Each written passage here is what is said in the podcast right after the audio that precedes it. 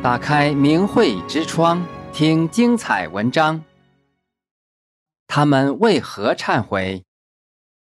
人非圣贤，孰能无过？在年少无知时，可能轻狂伤人；在漫天谎言下，可能撒谎骗人；在全民武斗中，可能抡起棍棒；在举国谤佛时，可能参与诋毁。在社会的浪潮里，人人都在随波逐流，尤其在专制暴政下，听见的是一种主义，看见的是一个真理，人们会不知不觉地随魔乱舞。五十多年前，中共发动了文化大革命运动，在十年浩劫中，中国发生了太多的闹剧、悲剧、惨剧。在那时，师生反目。夫妻揭发，武斗群殴，揭发批斗，日日发生，习以为常。在北京中学生的一场红卫兵武斗中，十六岁的王继玉挥舞大棒打死了一位十九岁的青年。四十三年来，他常在暗夜中醒来，问自己：“我打死人这事儿该怎么算呢？”二零一一年一月，六十二岁的北京商人王继玉。选择站出来，向世人说出了自己的罪，忏悔太虚了。我不求原谅，我认账，活该受折磨，遭报应。说出来是为历史留下证据。福建省泰宁县六十八岁的雷英郎，对于自己戏辱走资派的行为很惭愧。多年后，通过反思，认识到我的作为很卑鄙，侮辱了他人人格，追悔莫及。陈毅之子陈小鲁在陈小鲁反思文革真诚道歉中称：“我作为当时八中学生领袖和校革委会主任，对校领导和一些老师同学被批斗、被劳改负有直接责任。我的正式道歉太迟了，但是为了灵魂的净化，为了社会的进步，为了民族的未来，必须做这样的道歉。没有反思，谈何进步？”王继玉、雷英郎、陈小鲁，他们为何忏悔？因为经历混乱浩劫后，清醒了的他们认识到，政府的宣扬、民众的狂热、上级的指令，都不能成为他们批斗、打人、伤人的理由。他们必须为自己的行为负责。那些丧失了人性、违背了道德的行为，就是伤天害理的罪孽。也是自己必须背负的十字架。一九九九年七月，中共开始迫害法轮大法，一场全民谤佛运动又在华夏大地上演。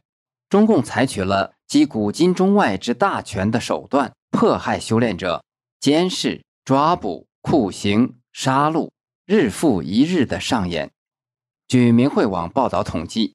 至目前，仅能被外界获知的已有四千多名法轮功学员被迫害致死。二零二一年获知，又一百三十一名法轮功学员被中共迫害致死。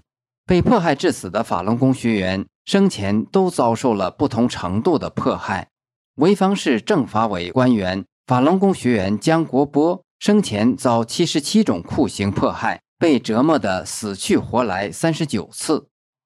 甘肃省会宁县法院女法官妥玉英参与迫害法轮功学员后不久罹患癌症，临死前，她用未泯的一丝良知向亲朋忏悔，是自己对大法作恶才遭此报应。最后，她在痛苦中死去。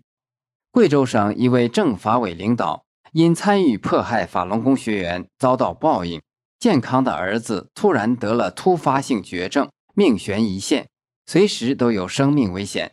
法轮功学员给他讲了真相后，他立即向法轮功创始人李大师忏悔，请求李大师的原谅。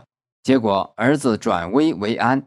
之后，这位领导暗中保护大法弟子，为自己修福。迫害天天发生，忏悔日日皆有，每天都有觉醒的世人在明慧网上发表郑重声明。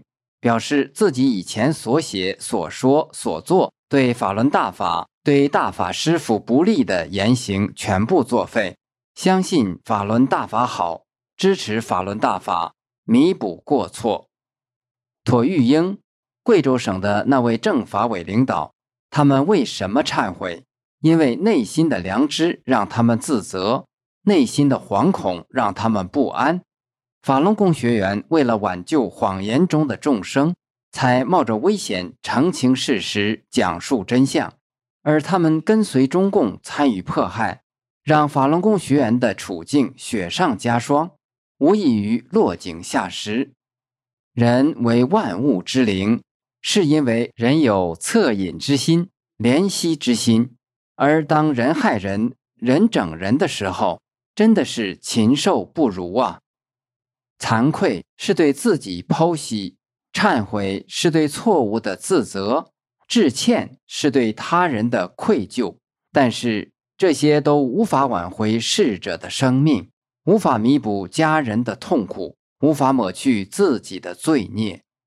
当一个人参与了对法轮大法修炼者的迫害，就造下了人神共愤、天地同谴的罪孽，报应就可能随时降临这个家族，还可能祸及子孙。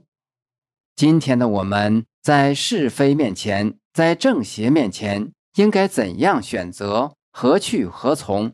我们必须清醒理性了。